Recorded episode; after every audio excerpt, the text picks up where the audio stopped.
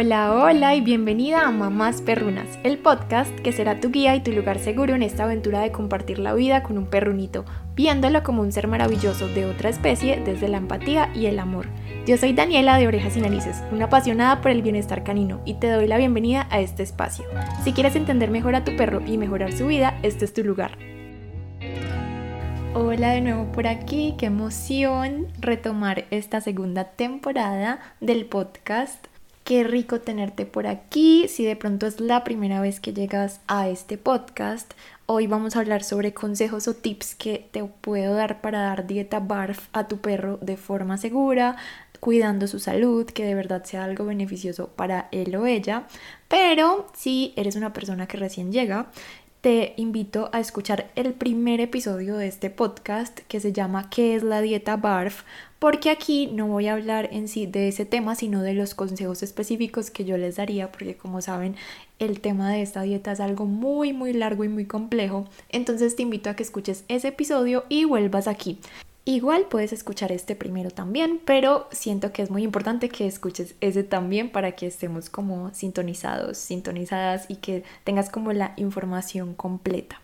Quise hablarles hoy sobre este tema porque estamos empezando el año, sé que muchas tenemos como ganas de cambiar la dieta de nuestros perrunitos y muchas de ustedes me escriben a diario como que quieren cambiar a sus perrunitos a dieta cruda o me dicen incluso como Dani, yo aún no logro darle dieta cruda, pero ya le doy natural, pero algún día lo lograré como tú. Y calma, antes de comenzar, quiero que recordemos y aclaremos, yo ya lo he dicho por aquí, pero siempre es importante tenerlo claro, y es que la dieta cruda no es la única opción buena de dieta natural. De hecho, las dietas cocidas también son muy buenas y que una dieta sea buena o no depende también de lo que necesite y requiera cada perro individualmente. Entonces, no porque yo le doy dieta BARF a Charlie significa que eso es lo mejor para tu perrunito. Hay que revisar muchas cosas. Lo principal para que una dieta natural sea buena, eso sí, siempre lo mejor va a ser una dieta hecha con alimentos frescos, correctamente formulada de forma equilibrada y hecha acorde a los requerimientos individuales de ese perrito, de ese individuo. Entonces, ya, si teniendo en cuenta todo esto, si tú ya consultaste con un veterinario y estás en ese proceso de empezar a hacer la transición a esta dieta o de verdad pues te dijeron que es apropiada y vas a comenzar este proceso, ahora sí, este episodio es para ti porque creo que te va a servir un montón. O si de pronto tú ya das dieta BARF y quieres tener en cuenta como las precauciones que te voy a recomendar aquí, hacer como un checklist y verificar que todo tú lo tengas en cuenta en tu proceso, también es súper válido. También creo que te sirve mucho si de pronto no estás como muy enterada de estos temas, le das croquetas a tu perro y esto es un mundo nuevo para ti, también te va a ser muy útil porque vas a entender muchas cosas que hay que tener en cuenta para que realmente sea seguro. Ahora sí, comencemos.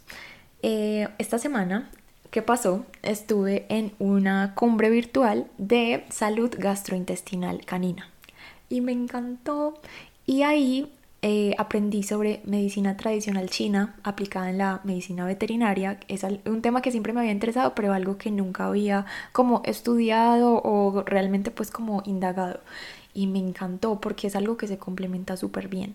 No sé si han visto que la medicina tradicional china tiene como diferentes terapias, entre ellas está la acupuntura, es muy conocida, y también ahí está la terapia alimenticia, food therapy en inglés, no sé cómo se dice en español, si es como terapia alimentaria o terapia de la comida, pero sí es como todo lo relacionado con la alimentación.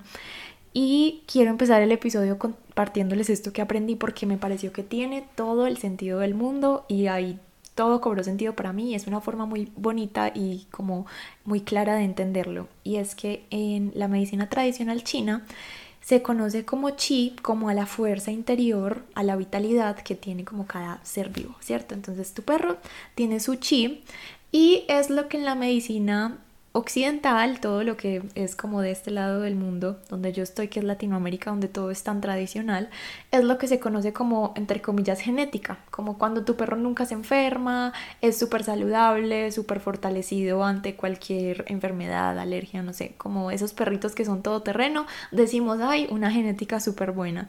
Y los que no, y no entendemos por qué, entonces decimos como, ay, debe ser como el factor genético, eh, hay algo en sus genes, o de pronto fue algo hereditario o él nació así.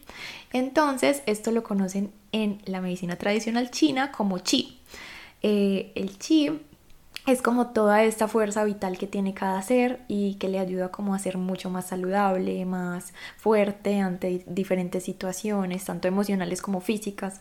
Entonces me gustó mucho que ahí explicaban que la medicina tradicional china no está en contra de las dietas crudas, sino que ella entiende que los perros cocinan el alimento crudo con su chi en su interior, en todo el proceso de digestión, ¿cierto? Esto suena un poco raro, pero voy a llegar a un punto, lo prometo. Entonces, ellos entienden que los perros necesitan un muy buen chi para cocinar esos alimentos crudos dentro de ellos en la digestión.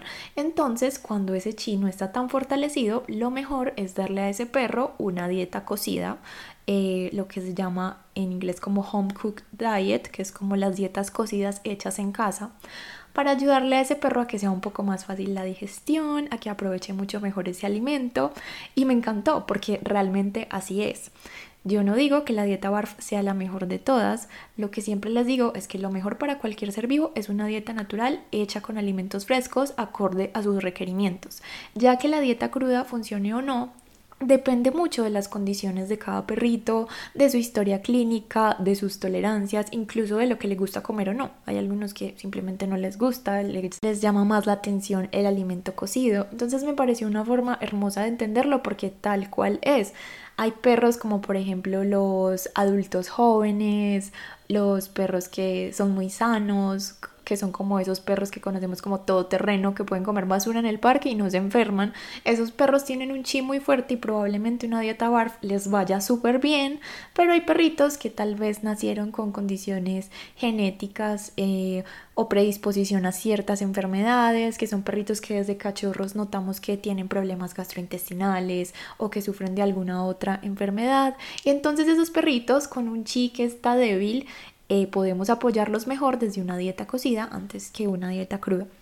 Igual, yo todo esto, sea cualquier tipo de dieta que sea, les recomiendo que se haga el proceso con asesoría de un médico veterinario, nutricionista que pueda evaluarlos, que pueda decirles qué es lo más apropiado y también tener en cuenta tus posibilidades y tu disponibilidad como familia, eh, que en tu casa sí puedan tener esta dieta eh, almacenada, refrigerada o, congelada, eh, que sí tengas disposición de tiempo y posibilidad de comprar los ingredientes, de hacerlo. Todo esto la verdad es que depende de muchos factores, no solamente de lo que le vaya mejor al perro, sino también que sea algo como sostenible para ti y lograble. Entonces quería comenzar con eso, como que tengamos súper claro que hoy vamos a hablar de dieta BARF, pero no significa que yo esté diciendo que sea la mejor opción de todas. Es una muy buena opción si se implementa muy bien y si se adapta muy bien a lo que tu perronito requiere. Entonces, teniendo eso claro, si de pronto eres una persona nueva y no has ido a escuchar el primer episodio de este podcast, te cuento rápidamente que la dieta BARF es tal vez esto que has visto que mm, está muy entre comillas de moda, que es que le dan comida cruda a los perros. Hay que tener en cuenta que no cualquier comida cruda y no cualquier carne cruda significa que un perro coma dieta BARF. La dieta BARF tiene ciertos ingredientes base y se deben respetar ciertas proporciones para que sea realmente una dieta BARF. Los ingredientes son carnes musculares, vísceras, huesos carnosos, que son huesos recubiertos de carne. El perro se debe comer ese hueso porque es su fuente principal de calcio y minerales y adicionalmente tiene frutas y verduras. Esos son los ingredientes base, también hay algunos complementos que ahorita los voy a mencionar, pero es principalmente esto, entonces se puede conseguir barf comercial, hay marcas que lo hacen muy bien y la venden ya preparada, pero es importante que revisemos que si esté bien formulada esa dieta. O también la puedes preparar en casa.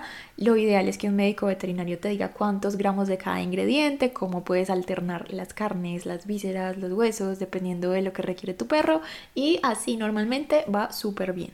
Es importante hacer una transición a esta dieta. Yo ya les dejé incluso un episodio completo sobre la transición, pero bueno, hoy les voy a dar mis recomendaciones como muy puntuales de lo que yo creo que hay que tener en cuenta si vamos a dar esta dieta y queremos realmente cuidar la salud de nuestros perros, porque si la damos sin tener alguno de estos factores en cuenta, puede que afectemos la salud de nuestros perros a largo plazo.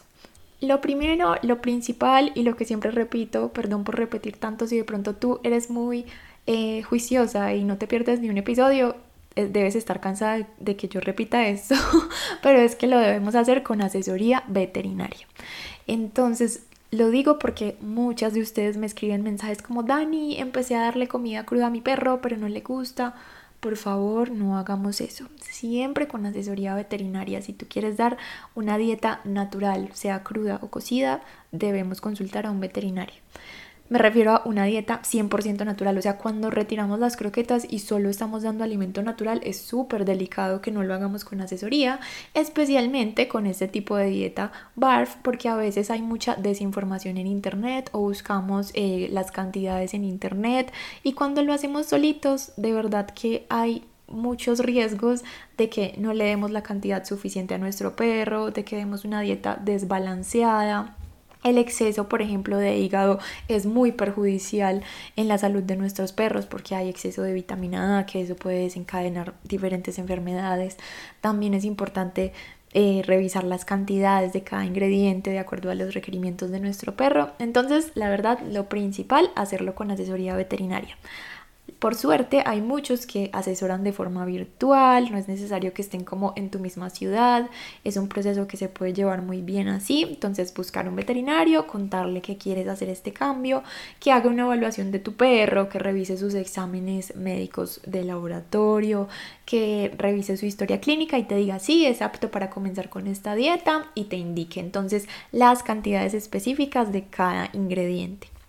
También es súper importante hacerlo con esta asesoría porque ese profesional te va a enseñar cómo implementar esta dieta de forma adecuada, todos los cuidados que debes tener en cuenta, cómo hacer la transición, que es algo muy importante. Yo no lo voy a mencionar como un ítem eh, en esta lista de recomendaciones que estoy dando, pero la transición hace parte de esto. O sea, cuando lo hacemos con asesoría veterinaria, ese doctor nos debe guiar en todo el proceso de transición y de adaptación de nuestro perro a la dieta, porque hay algunos que de pronto comienzan muy bien, pero a los dos meses, tres meses notamos que se bajan de peso, entonces eso significa que hay que hacer una cita de control y ajustar la dieta, no significa que no funcionó, pero toma un tiempo ajustar la dieta.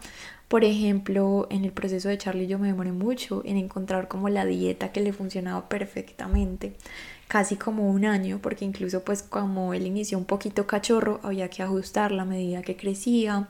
Entonces sí, realmente es un acompañamiento para toda la vida. Me parece súper importante que lo hagas con un médico veterinario que te dé confianza, que te sientas cómoda con él y que pueda llevar ese proceso como a lo largo de la vida de tu perro.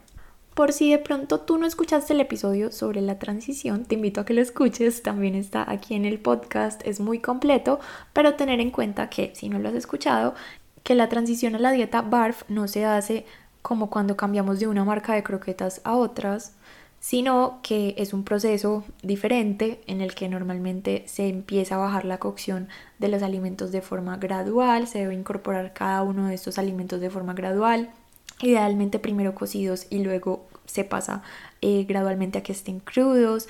También es todo un proceso incorporar los huesos carnosos en la dieta, hay que enseñarle al perro a comerlos, hay que recuperar el sistema digestivo de carnívoros de tu perro, entonces idealmente al inicio hay que dar probióticos y por eso debe ser muy gradual la forma en la que bajamos la cocción. Entonces todo esto sí debería ser acompañado de un profesional, porque cada perro puede reaccionar distinto y es normal que sea un proceso un poquito difícil en algunos casos, pero por eso hay que hacer una transición lenta, despacio, que nos permita como ir revisando cómo a nuestro perro y reaccionar a tiempo de acuerdo a su eh, tolerancia, a su proceso. Entonces eso por un lado que quede súper claro. Lo segundo que te recomiendo es que te informes súper bien. Así esto suene como el consejo más genérico del mundo, realmente es lo más importante. Hay muchos mitos y muchos miedos relacionados con la dieta BARF, lastimosamente muchos incluso infundados en la medicina veterinaria tradicional por toda la industria alimentaria de alimentos ultraprocesados o alimentos comerciales para perros. Entonces, todos estos mitos y todos estos miedos, la única forma en la que podemos como eh, afrontarlos es informándonos muy bien. Todos los miedos se combaten con información, así realmente te das cuenta si es un miedo que tiene sentido o si es un miedo que realmente es desinformación. Entonces, por ejemplo, el tema de que los perros no pueden comer crudo o de las bacterias en la carne. Cuando tú te informas bien con fuentes confiables, con médicos veterinarios confiables, eh, que tengan formación en nutrición natural, en todos estos temas, Ahí, por ejemplo, te das cuenta de que los perros son animales carnívoros y que todo su sistema digestivo, desde los dientes, la lengua, hasta cuando sale su popó por su colita, está diseñado para funcionar como el sistema digestivo de cualquier carnívoro, es decir, alimentarse de presas eh, crudas. Pero hay ciertas cosas como lo que les mencionaba de la transición, precauciones y todo lo que voy a mencionar en este episodio que hay que tener en cuenta pues para que sea seguro alimentarlos de esta forma. Entonces, por ejemplo, con el tema de las bacterias o la salmonela, cuando tú te informas y te das cuenta de que realmente el sistema digestivo de tu perro funciona como el de un carnívoro, pues toda esa información es lo que te ayuda a superar esos miedos y a sentir que te empoderas pues realmente tomando una decisión de forma responsable. Por ejemplo, por ejemplo, con el tema de las bacterias, que siempre esa es como la duda más frecuente cuando alguien que no conoce de este modelo de alimentación natural piensa como dar comida cruda a su perro. Por ejemplo, y sobre todo el tema de la salmonela, que siempre me lo preguntan. Hay que tener en cuenta que todo el organismo de nuestros perros fue diseñado para eso. Entonces, cuando tú eh, tienes la cita con un veterinario que sabe el tema o tomas una formación con un veterinario que está capacitado para esto, ahí te van a explicar que el sistema digestivo de tu perro es muy diferente al tuyo, empezando por su saliva, empezando porque es muy corto también, es un sistema digestivo mucho más corto que el nuestro. Entonces, por ejemplo, la salmonela necesita estar ciertas horas en el cuerpo para colonizar y son más horas que las que demora la digestión en el perro. También necesita vivir en un entorno que no sea ácido para poder sobrevivir, por ejemplo, en, que en el, estómago de tu perro no fuera tan ácido. Eh, la verdad, el estómago y el pH del sistema digestivo de los perros es súper ácido, pero por eso les decía que en la transición se debe recuperar este pH, entonces no debería permitir que la salmonela prolifere. Y ahí nos damos cuenta como de diferentes cositas que nos van indicando que realmente los perros están diseñados para consumir presas, para comer de esta forma. También hay ciertas precauciones como congelar los alimentos cierto tiempo para bajar la carga bacteriana, pero también tener en cuenta que ellos pueden como afrontar las bacterias que hay en la carne, los perros van al parque y comen popó y lamen pipí de otros perros. Realmente hay muchas más bacterias que las que puede haber en la carne de consumo humano, que compramos en lugares confiables, que eso es algo que ahorita también voy a mencionar. Entonces sí, se necesita información como para poder entender todo el mundo que hay detrás de esto y por qué hay tantos mitos, porque claro, es una industria muy grande detrás de toda la alimentación natural. Yo incluso estoy pensando hacer este mismo episodio, pero sobre la alimentación cocida, porque también hay mitos sobre ese tipo de dietas que los perros igual no alcanzarían sus requerimientos nutricionales, un montón de cosas. Entonces, sí, todos esos mitos se combaten con información. Entonces, eso es lo número dos, informarnos súper bien de fuentes certeras, confiables y que de verdad nos den como esa tranquilidad. Lo siguiente, lo número tres, que es algo que les acabo de mencionar, es comprar los ingredientes en lugares confiables y que sean aptos para el consumo humano. Eso es súper importante. Entonces, por ejemplo, sobre todo carnes como pescado, eh, carne de res, carne de pollo, carne de cerdo, todos estos ingredientes que vamos a usar en una dieta BARF, que tú los compres en un supermercado, en una carnicería, donde tú sepas que la comida que venden ahí es apta para el consumo humano y que tiene pues como todos los temas higiénicos y de salubridad al día, o sea, que no te genere desconfianza ni dudas, sino que tú sepas que es un lugar confiable. La verdad, aquí por ejemplo donde yo vivo, ya por suerte hay como diferentes marcas eh, o empresas que producen alimentación BARF de forma muy responsable y que te ofrecen los ingredientes. Yo incluso le compro a Charlie varios en este tipo de, de marcas. Entonces, pues ahí obviamente hay cosas que no van a ser entre comillas aptas para el consumo humano porque un hueso molido de pollo pues no es apto para el consumo humano porque nosotros no comemos eso, ¿cierto? Pero pues esa es como la guía general, como que tú tengas eso en cuenta, pregúntale a ese tipo de empresas qué cuidados tienen, qué proveedores tienen o que si son aptos para el consumo humano y eso también te va a dar como esa seguridad y también pues que tú veas que te llega congelada la carne, que te llega por lo menos refrigerada si no está congelada, como que todo eso te dé la tranquilidad de que sí, que es algo higiénico y que se maneja muy bien, no que te llegue como en una bolsa extraña y medio caliente la carne o que te huela mal, nada, que tú sientas que es como apto para el consumo humano. Esa es como la guía. Pues, pues realmente eh, yo les he dicho que yo hace rato ya no como carne, pero ahí se puede como tener esa guía en cuenta, como que tú veas que es como el, mismo, la misma higiene que se le da normalmente a las carnes que van a consumir los humanos. Y pues tener en cuenta que si por ejemplo sales a un paseo en carretera, un recorrido en carro en carretera y ves que están vendiendo, no sé, carne eh, de gallinas de alguna finca o algo así, mejor evitarlo, sobre todo porque pues en este tipo de dieta tu perro se lo va a comer crudo, entonces tratar de que sea de lugares confiables. La recomendación número 4, el tip número 4, es que lo hagas todo con la misma higiene que lo harías para ti. Eso es súper fácil porque a veces cuando eh, vemos como estos videos de dieta barf o no sabemos del tema, creemos que se debe manipular con guantes o que el tema de las bacterias es súper complejo. Realmente no, desde que tú lo manejes con la misma higiene que preparas tu comida, entonces te laves muy bien las manos, eh, limpias muy bien todas las superficies, trates de no salpicar y de no pues usar por ejemplo un cuchillo para la carne cruda y luego cortar con eso eh, unas verduras o algo así, está bien. O sea, lo que conocemos como contaminación cruzada es lo mismo que pasa en la comida de los humanos pues no, no llevarlo a como a un lugar de minimizarlo porque es la comida del perro, que a veces pasa, como es la comida del perro, pues puede que seamos más relajados, no nos lavemos tan bien las manos, no lavemos tan bien el cuchillo lo ideal es que eso no pase, que lo hagas con la misma higiene que lo harías para ti y siendo así no debería haber ningún problema. Si te da como asco o algo así, pues por ejemplo el tapabocas puede ayudar un poco, eh, sobre todo con el tema de los olores, pero realmente pues no debería ser como nada extraño porque todos cocinamos en nuestra cocina pollo crudo, cosas así, y no pasa nada. Desde que tengamos en cuenta pues las medidas como normales para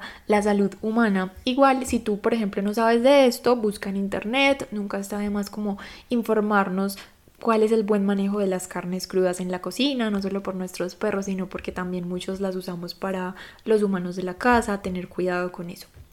Y además de eso, tener en cuenta que si tú de pronto eres una persona inmunosuprimida o que tienes alguna condición de salud, pues en ese caso sí no sería recomendable que tu perro consuma dieta cruda, pero porque estamos aumentando más el riesgo de que tú de pronto contraigas alguna enfermedad, alguna bacteria ya eso sería como un caso muy puntual, muy específico, pero si tú eres una persona con un sistema inmunológico normal, una persona saludable que no tiene como ninguna enfermedad de qué preocuparse, no habría problema en que manipules la dieta BARF de tu perro desde que lo hagas con toda la higiene, te laves las manos antes y después, laves las superficies, los implementos, el plato de tu perro ahí mismo termine de comer también lo laves de la misma forma que lavas tus platos, muy bien con agua, si se puede con agua caliente mucho mejor y ya eso sería como ese cuidado, porque a veces creemos que es muy difícil, pero esa es la clave.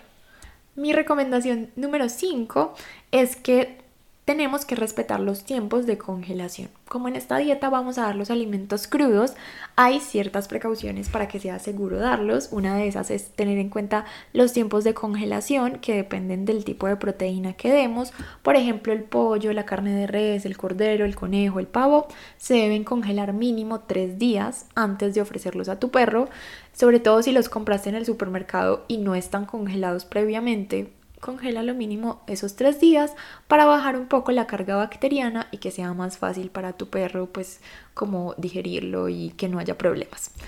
Eso por un lado. También está el pescado. El pescado sí se recomienda que sea una semana y el cerdo dos semanas. Entonces tener esto en cuenta. La congelación elimina parásitos y baja la carga bacteriana para que lo tengan en cuenta. Igual la verdad no está permitido que la carne que venden para el consumo humano contenga parásitos, porque a veces creemos que toda la carne contiene parásitos, o sea, no es lo normal. Si eso pasa sería porque eh, un supermercado o una carnicería tuvo un error y no sería lo normal. Pero es una precaución que podemos tener en cuenta para que sea más seguro dar esta dieta. Entonces, esos tiempos de congelación es súper importante respetarlos. Si de pronto ya se congeló y lo vas a descongelar para porcionarlo, por ejemplo, el día que preparamos como todas las porciones de dieta BARF para varios días, lo que hay que tener en cuenta ahí es que no se alcance a descongelar del todo, mantener la cadena de frío, entonces se descongela refrigerado y mientras sigue un poquito congelado, preparamos todo y lo volvemos a congelar que no se alcance a descongelar.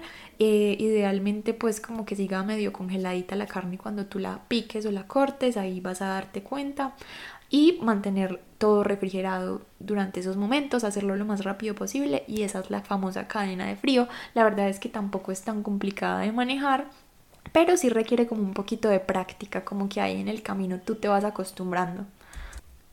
A veces ustedes me preguntan mucho como que qué hago cuando salgo de la casa con Charlie como todo un día para darle sus comidas. Eh, voy a hacer este paréntesis acá. es que siento que esto es más como una conversación, ¿cierto? Entonces creo que no tiene que ser tan estructurado. Y creo que les puede servir el dato. Bueno, Charlie es un perro tamaño miniatura, entonces él come tres veces al día, porque a veces también me preguntan como que por qué no come dos veces al día si ya no es cachorro, es por eso. en los perros de menos de 4 kilos se recomienda que coman tres veces al día, aunque también es algo que depende mucho de cada caso individual y de su tolerancia, los ayunos y todo eso. Pero sí, lo normal es tres veces al día. Entonces, por ejemplo, si es un sábado y voy a salir de mi casa por la mañana y a volver en la noche, ¿qué hago? Les cuento. Hay eh, algo que se llama hielo plástico. En el episodio de los viajes aquí del podcast les compartí cómo lo hago cuando viajo con Charlie. Es con este mismo producto, el hielo plástico. Son como unas bolsas de gel que se congelan y duran congeladas muchas horas. Como cerca de 10 horas yo creo. Incluso más si van en una nevera de icopor o de plástico. Normalmente se usa para transportar medicamentos, vacunas y normalmente lo venden en las farmacias o por Mercado Libre también lo vi o incluso a veces lo regalan en farmacias. Alguien me dijo una vez que compartí un reel como sobre cómo hacía cuando viajaba y ahí lo mostré. Entonces es algo fácil, la verdad es barato, se llama hielo plástico, lo puedes conseguir. Lo que yo hago es que mantengo de esto en mi congelador, hay como dos bolsitas. Entonces si de pronto es sábado y alguien me invitó a salir con Charlie como todo el día, me voy a ir con mi esposo todo el día, entonces no vamos a estar cerca de ninguna nevera. Lo que hago es que cojo una lonchera, que es como medio térmica, pero ni siquiera es una neverita. Ahí meto un hielo plástico y pongo la comida de Charlie ya como lista para comer para el almuerzo o incluso hasta para por la noche. Así me funciona súper bien porque eso va en contacto con el hielo todo el día y lo puedes incluso como cubrir con una toalla para que vaya más refrigerado así me funciona perfecto. Pero también están las neveras eh, como las que llevamos a la playa, esas como de plástico, pequeñitas o incluso de ico porque es un material que refrigera súper bien, entonces también puedes poner estos hielos ahí o si metes las porciones congeladas también duran bastante simplemente por el hecho de estar en la nevera, entonces es como ir jugando con eso. Pero no es tan complicado como suena. O sea, si voy a salir con Charlie todo el día, cojo su lonchera, meto el hielo, la comida, eh, sus galletas y salgo. Es como su loncherita, ya tengo la rutina de empacarlo y es súper fácil. O si no, otra opción es que ese día coma alimento cocido. Entonces, si de pronto tiene hueso, pues no funcionaría, pero también puedo hacer la excepción por ese día y cocinarle algunas carnitas y llevármelas, o incluso en un restaurante pedir una porción de pollo sin aliños cocinada y darle eso como almuerzo. Yo la verdad soy muy relajada, lo importante es que sea eh, una dieta balanceada a lo largo del tiempo, a lo largo de los meses, pero si tú uno o dos días tuviste que hacer una excepción, pues tampoco es grave, desde que sea algo que tu perro tolere bien y que sean alimentos aptos para él, está perfecto. Ay, no, este episodio se me extendió demasiado y yo que dije que quería hacer esta segunda temporada como más concisa. Pero bueno, ya, ya vamos a terminar, yo creo. Bueno, vamos como en el medio. Lo siguiente, después de respetar los tiempos de congelación, es variar las fuentes de proteína. A veces damos dieta BARF y creemos como que, por ejemplo, dando solo carne de pollo y carne de res, ya nuestro perro tiene una súper buena variedad. Pero lo que pasa es que a largo plazo, una dieta que no tiene suficiente variedad de fuentes de proteína puede ser desbalanceada. ¿Por qué? Principalmente porque con la dieta BARF lo que estamos haciendo es como simulando que nuestro perro se alimenta con presas pero evidentemente no estamos dando una presa, solamente lo estamos como reconstruyendo como si fuera como un Frankenstein. Estamos dando parte de hueso, parte de carne, una pequeña parte de vísceras y una pequeña parte de frutas y verduras que si tu perro se comiera una presa podría encontrar como en su estómago ya predigeridas o también incluso pueden comer un poquito voluntariamente. Entonces estamos construyendo un Frankenstein en resumen y... Eh, Ahí hay como mucho, mucha ventana para que falle porque no está alimentándose con presas tu perro. Entonces lo que podemos hacer para que sea balanceado es dar una buena variedad a lo largo del tiempo. O sea, no tiene que ser que en su plato haya demasiada variedad, incluso que en su semana haya tanta variedad. Puede ser como que elijas una proteína por semana eh, a veces así funciona muy bien, como una semana le das pollo, la siguiente le das carne de res, pero que la siguiente le des carne de cerdo, carne de cordero, que también complementes con pescado. Es súper importante que a lo largo del tiempo nuestro perro tenga esa variedad en su dieta para que sea correctamente balanceada. Hay casos de intolerancias, de ciertas enfermedades en las que los perros comen solo un tipo de proteína. Eso está bien desde que lo hagas todo con el con el médico veterinario nutricionista, con la asesoría adecuada, pero esto que te estoy diciendo es como en términos generales para perros sanos. O sea, si tu perro es sano, le formularon una dieta BARF y tú la estás dando, que tengas en cuenta que lo ideal es dar tres fuentes de proteína más pescado. Entonces, por ejemplo, carne de pollo, carne de res, carne de cerdo más pescado, ya ahí tendrías una buena variedad y no son ingredientes tan difíciles de encontrar. Yo, por ejemplo, a Charlie trato de darle conejo y cordero, eh, además de estas que les acabo de mencionar, pero sé que no es como tan fácil para mí conseguirlas, entonces si de pronto un mes no le pude dar de esas, pues por lo menos que tenga pollo, res y cerdo, y así uno le va variando y siempre el pescado como complemento o también si tú vives en una zona costera, incluso el pescado se puede usar como carne muscular, entonces ya decir como revisando esas cosas, los ingredientes dependen mucho de donde tú vives y de lo que se consigue ahí.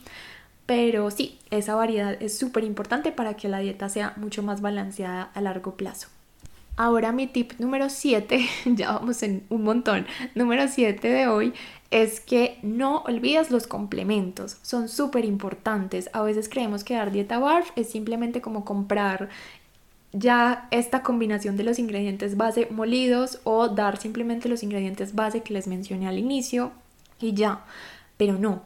Y es tan importante justo por lo que les explicaba ahorita que estamos como reconstruyendo una presa, pero realmente nuestro perro no está comiendo una presa real. Entonces a largo plazo va a haber deficiencias si no damos los complementos. Deficiencias como por ejemplo eh, omega 3, que normalmente los perros lo obtendrían del cerebro y los ojos de sus presas, y eso es algo que normalmente no damos como ingrediente base porque pues es difícil conseguir de vísceras, ojos o sesos. Hay personas que sí los consiguen y está súper bien, mucho más balanceada la dieta, pero lo común es que no. Entonces, por eso son tan importantes los complementos, realmente es como para suplir con esos pequeños eh, nutrientes que faltan en esa presa, entre comillas, que estamos reconstruyendo. Entonces, eh, en palabras más bonitas, es para que la dieta esté correctamente balanceada. Y esos complementos, ¿cuáles son? Si de pronto no sabes de esto, los esenciales que no deberían faltar son fuentes de probióticos, huevo y omega 3, pero hay otros eh, como por ejemplo el caldo de huesos, eh, complementos como la espirulina, el polen de abejas. Hay diferentes eh, alimentos que es muy importante que demos para que la dieta esté correctamente balanceada. La verdad es que esos complementos los deberían consumir todos los perros sin importar la dieta que lleven, sobre todo si llevan una dieta a base de croquetas. Y esto es lo que yo les enseño en mi ebook de alimentos naturales. Es un tema bastante, bastante extenso y complejo, pero sí, los perros deberían comer huevito, eh, fuentes de probióticos como por ejemplo el kefir, el yogur griego, eh, o probióticos comerciales en polvo, incluso de forma regular o en cápsulas. Omega 3 es súper importante saberlo elegir, no elegir por ejemplo de botellas o eh, el que viene como incluso ALA, que es el de origen vegetal, que nuestros perros no aprovechan muy bien. Hay diferentes como detallitos a tener en cuenta para que realmente sea efectivo lo que estamos dando. Entonces, por eso es importante informarnos súper bien. Yo aquí en el enlace de, digo, en la descripción de este episodio te dejo el enlace de mi ebook de alimentos naturales que es una guía muy completa de cómo podemos complementar la dieta de cualquier perro adicionando alimentos naturales y ahí te explico, dependiendo del tipo de dieta que lleve, cómo puedes ofrecerlos, qué cantidades, cómo introducirlos de forma correcta, porque la verdad es un tema largo. Pero que tengas en cuenta que si das dieta BARF a tu perro, los complementos son súper importantes para el correcto balance. Mi recomendación número 8 para dar dieta BARF a tu perro de forma segura es hacer chequeos veterinarios mínimo una vez al año si tu perro es joven. La verdad, estos chequeos se deberían hacer sin importar el tipo de dieta que lleve tu perro, o sea, así sea que coma croquetas, todos deberían tener estos chequeos anuales. O si tu perro es mayor de 7 años, ya está viejito, mínimo dos veces al año, cada 6 meses, es súper importante. Y esto no solamente es como por su salud en general, pues obviamente nos permite como detectar enfermedades que de pronto no se han manifestado con otros síntomas, actuar a tiempo, pero también es porque estos exámenes de laboratorio, sobre todo que hagas examen de orina, eh, de sangre, el coprológico, que es el de las heces, sí debería ser más continuo, por ejemplo, cada cuatro meses, cada tres meses sería ideal. Eh, estos exámenes nos indican si de pronto hay que hacer ajustes en la dieta. Es súper importante, entonces así podemos reaccionar a tiempo, consultar con el médico veterinario y ajustar la dieta acorde a lo que el organismo de tu perrito esté pidiendo. Ahí te vas a dar cuenta. Por ejemplo, yo empecé a variar tanto la dieta de Charlie después de que llevaba seis meses con dieta BARF y ahí fue que hice como los exámenes de chequeo, a ver cómo iba todo, los revisé con su nutricionista y nos dimos cuenta de que le hacía falta variedad, porque realmente en ese momento yo solamente le daba como carne de pollo, de res, pescado y a veces complementaba con un barf comercial que tenía conejo y cordero, pero creo que ese tipo de complemento pues no era suficiente para él. Eh, había como ciertas cositas que nos indicaban que necesitaba un poco más de carnes blancas, entonces ahí fue donde le perdí el miedo al cerdo, que la verdad no tenía como tanto sentido el miedo que le tenía al cerdo. es como a todos esos mitos que nos dicen como no, la carne de cerdo es muy delicada. Y eh, incluí cerdo en su dieta y también empecé a conseguirle carne de conejo y carne de cordero como para ya balancearla dentro de su dieta, no como un complemento, sino como parte de la carne muscular. Y la verdad desde eso súper bien, pero sí, siempre hay que estar repitiendo estos exámenes. Eh, igual... Eh, hay otro tipo de exámenes de chequeo, como por ejemplo ecografías, eh, diferentes exámenes que ya el médico veterinario te indicará, pero estos, sobre todo los de sangre, son los que nos indican eh, si hay que hacer ajustes en la dieta, sobre todo pues cuando hacemos como perfil hepático y renal y todo esto, ahí nos damos cuenta. También es súper importante que si tu perro consume dieta natural, sea una dieta cruda o cocida, y haces estos exámenes y de pronto vas a un veterinario muy tradicional que no tiene formación en alimentación natural, puede pasar que te diga como no, tu perro está súper enfermo, estos valores están súper raros. no te preocupes, antes de preocuparte, consulta con un médico veterinario que sí tenga formación en nutrición natural y pídele que revise esos exámenes teniendo en cuenta la dieta que consume tu perro y ya de acuerdo a eso sí puedes tener realmente pues como el pronóstico, ¿cómo se dice eso? como realmente la claridad de lo que realmente le está pasando a tu perro, porque a veces esos valores pueden dar distintos, no es que haya cosas que den elevadas, sino que los valores estándar están dados para perros que consumen una dieta a base de croquetas, que es una dieta 60-70% carbohidratos, súper distinta a la que consume tu perro. Entonces hay valores que deberían tener unos rangos distintos, no los que están dados como estándar, entre comillas, para todos los perros, porque pues tu perro lleva una dieta diferente. Entonces es normal. Eso es lo importante, como que lo consultes con un médico veterinario que sepa del tema y así tienes la tranquilidad de que sea lo que sea pues que, te indiquen los exámenes, ya vas a tener como esa visión integral de lo que realmente está pasando. Y listo, ahora sí, esos fueron mis ocho consejos de lo que creo que se debe tener en cuenta. La verdad es que obviamente hay más cosas a tener en cuenta, pero esto es como lo más general que creo que si se cumple, puedes tener éxito en esta dieta porque pues lo harías como la asesoría que es, de la forma correcta, es súper importante porque de pronto si no tenemos en cuenta algo de todo esto que menciona, pues efectivamente la dieta a largo plazo puede tener como el efecto que no queremos, como eh, que afecte la salud de nuestro perro por alguna razón. Entonces eso es súper importante. Espero que les sirva mucho esta información. Sé que de pronto hay muchas por aquí que dan dieta cocida, entonces cuéntenme en los comentarios si les gustaría que haga como estos tips, pero para dieta cocida. Eh, puede ser una idea de, de, contenido, no lo había pensado también. Si es que siento que la dieta cocida pues ahí como que hay más cuidado de hacerlo con veterinario, pero mentiras que no. Creo que también hay personas que intentan hacerlo solitos, no lo hagan. y, y, bueno, si cuéntenme ahí si les gustaría eso o si les gustó estas recomendaciones, este episodio, que de verdad me encanta saber cómo lo que opinan sobre el podcast y qué bueno que ya volvimos por aquí, que ya estamos de nuevo juntas. Ya saben que estoy en Instagram, que por ahí sí estoy como interactuando y compartiendo más en el día a día, por si quieren que nos veamos más seguido e igualmente por aquí en dos semanas nos volvemos a encontrar. Gracias por hacer parte de este podcast y si te interesó este tema y te gustó, ten en cuenta que hay un montón de episodios pasados sobre estos temas, incluso hay uno con una médica veterinaria donde hablamos de por qué a los médicos veterinarios no les gustan, entre comillas, las dietas naturales. Eh, hay mucho contenido sobre este tema que yo sé que les gusta mucho y ahí pueden aprender un montón. Igual recuerden que tengo asesorías personalizadas donde podemos revisar bien el caso de tu perro, cómo mejorar su alimentación de acuerdo a tus posibilidades, cómo mejorar su vida en todo sentido, porque la verdad el bienestar no es solo alimentación, es muchas cosas más. Entonces, gracias por llegar hasta aquí y nos escuchamos próximamente en otro episodio.